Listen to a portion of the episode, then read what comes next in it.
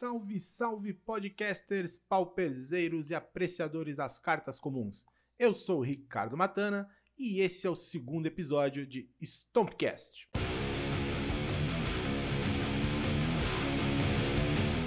Para alegria de muitos, as primeiras listas de Pauper com Commander Legends foram reveladas pelo site da Wizards e como já era de se esperar, Fall From Favor foi a carta mais utilizada da nova coleção e já pode ser considerada a nova queridinha do Pauper. De bate-pronto, podemos dizer que as principais versões de deck UX, que no caso seriam o Izet Scred, o UB Ferris, UB Delver e até o Mono-U, estão já utilizando o novo encantamento de Command Legends.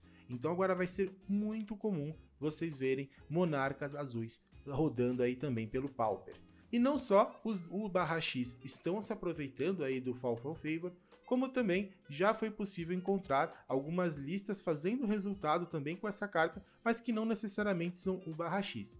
Eu já vi, por exemplo, um Affinity testando Fall from Favor. Já vi também listas de Boros splashando essa carta. Algumas listas de Jeskai também utilizando. É, temos também listas de Snow Go, enfim, diversos mid-ranges estão aproveitando a oportunidade para testar a nova aura aí de Command Legends e realmente tentar fazer o Monarca no custo 3.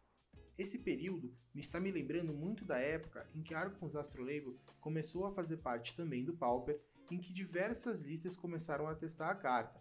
Então na época a gente brincava né, que tinha o Boggles Nevado, Mono Black com o Astrolabel, BW, é, quase que Stomp Elfos também começaram a utilizar a carta, né? Então realmente todo deck está tentando ver se de alguma forma consegue encaixar é, esse novo Monarca aí na sua própria lista, mesmo a lista não tendo o azul como cor principal, né? Então, eu entendo que Fall from Favor é uma carta que veio de fato para ficar no palco. Não teremos muito o que fazer até a Wizards pensar em fazer algum tipo de banimento, que eu não acho que seja o caso ainda. Está muito cedo para cogitar algum tipo de banimento nesse sentido.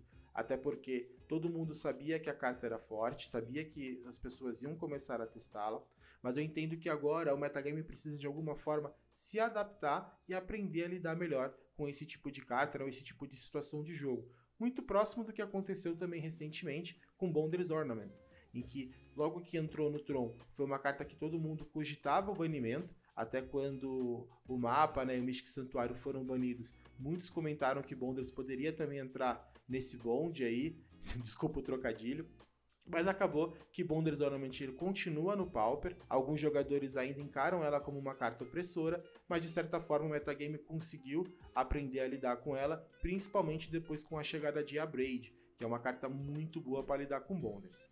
Então, no podcast de hoje, eu quero compartilhar com vocês que alternativas que nós temos e como que deve ser jogado agora esse metagame, olhando um pouquinho para um meta que vai ter muito deck com azul e muito deck explorando essas novas cartas que trazem a mecânica de Monarca.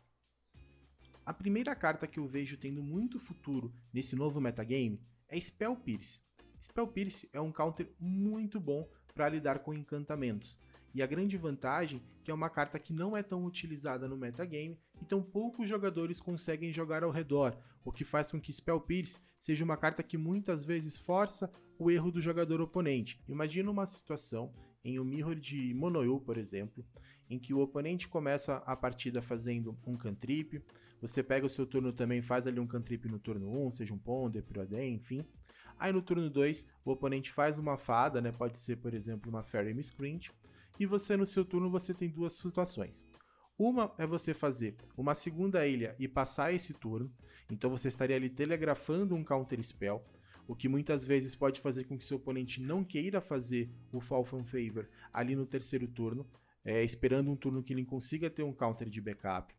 Ou você pode, por exemplo, fazer a sua própria fada, né, fazer ali uma Fairy Seer ou uma Fairy Miscreant, passar o turno com uma azul em pé.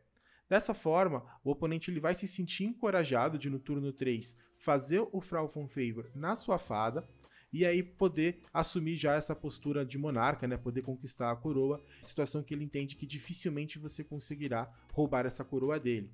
E aí, com isso, você pode utilizar essa única azul que você tem em pé para dar um Spell Pierce, que é um counter que teoricamente a maioria dos jogadores não joga ao redor. E aí sim você, no turno seguinte, volta com seu From Favor, ou pelo menos conseguiu lidar com essa situação sem que o oponente começasse já a partir do terceiro turno dele comprar duas por turno. Outros counters que podem crescer de popularidade com a mesma justificativa aí do Spell Pierce é o Anu e também o Negate, que são dois counters também talvez bem situacionais, mas que eles funcionam muito bem no metagame que promete jogar com o Fall From Favor, tem também Boundaries Ornament, é, Boggles é um deck também que tem crescido bastante de popularidade, inclusive fez top 8 recente em, em algum dos challenges.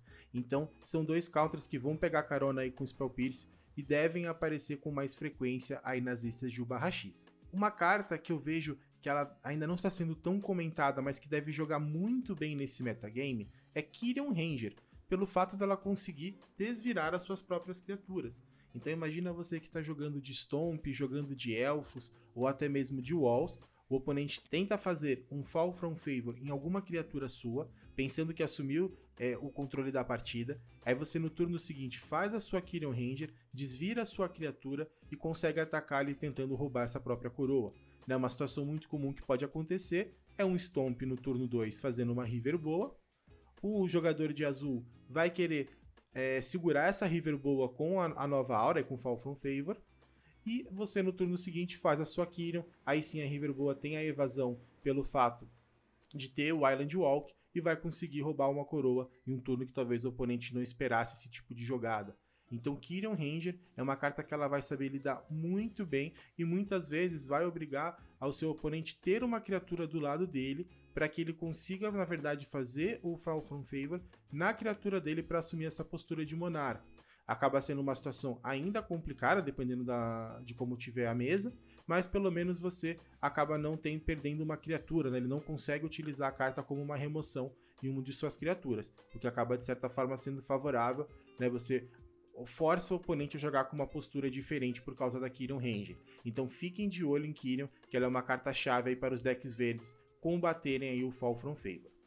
Indo nessa linha da Kyrian, é importante que a gente passe a olhar a fase de combate de uma forma diferente e veja de que forma que a gente consegue surpreender o oponente, trazendo transtornos para ele em relação à fase de combate. Né? Então, como, como a própria River Boa que eu comentei, criaturas no geral que contenham evasão são criaturas que vão ser chave, porque vão te ajudar muito a recuperar essa coroa. Então você vê criaturas com voar, criaturas com atropelar, é, criaturas realmente mais é, conhecidas do formato em relação à sua evasão, como o próprio Guardian of the Guild Pact. Isso também vai ser importante. Algumas criaturas que são imbloqueáveis, como o Elusive Spellfist, é, o próprio biscoito lá que, que tem haste imbloqueável, né? Ele pode também surpreender e começar a aparecer em alguns decks agros.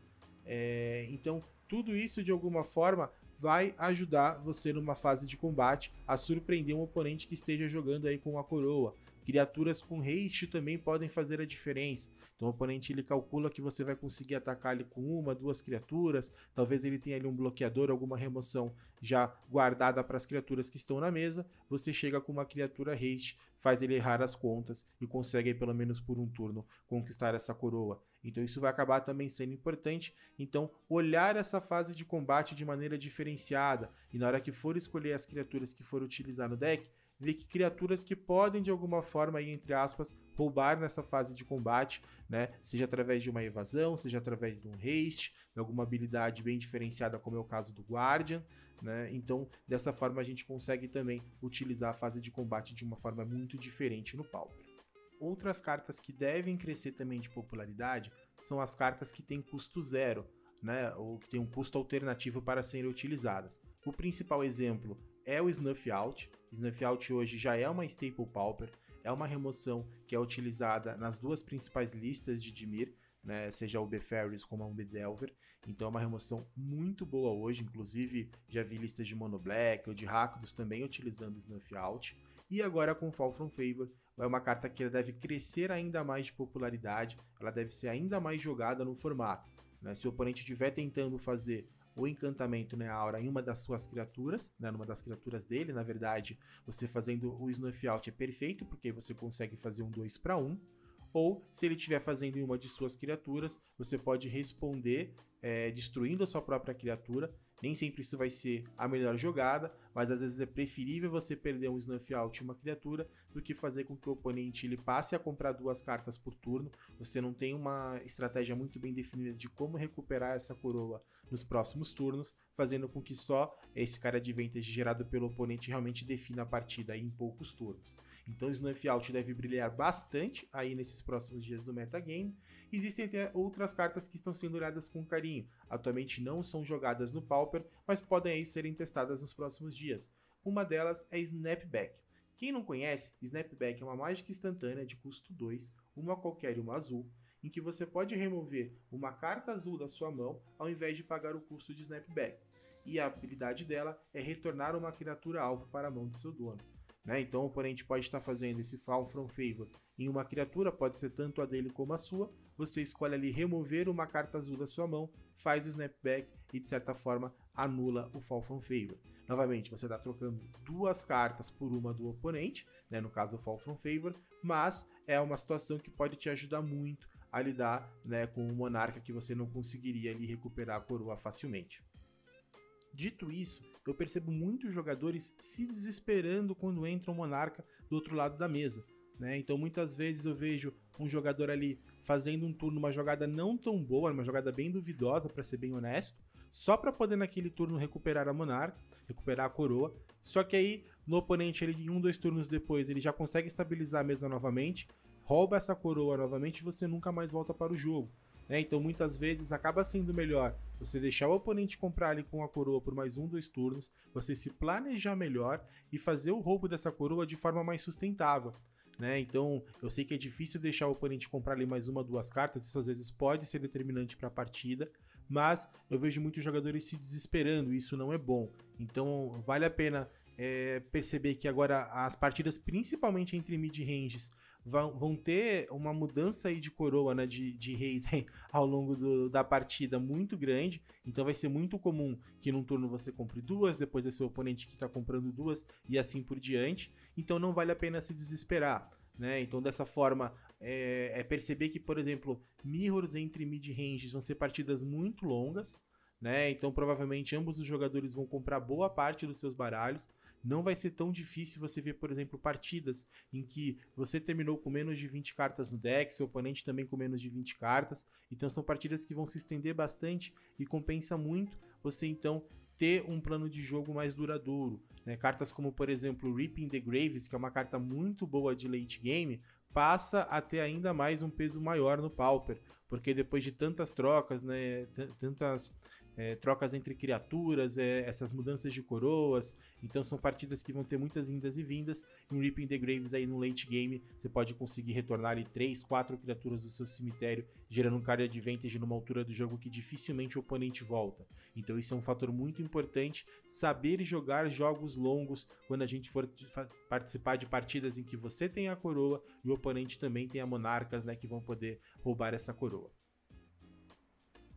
Uma outra estratégia que vale a pena ser dita é que a quantidade de monarcas do seu deck deve aumentar agora nos próximos dias. Então, por exemplo, eu sempre joguei de Ubedelver. O Bedelver é um deck que ele utilizava ali dois Tornos of the Black Rose main deck e algumas listas utilizavam uma terceira cópia no sideboard.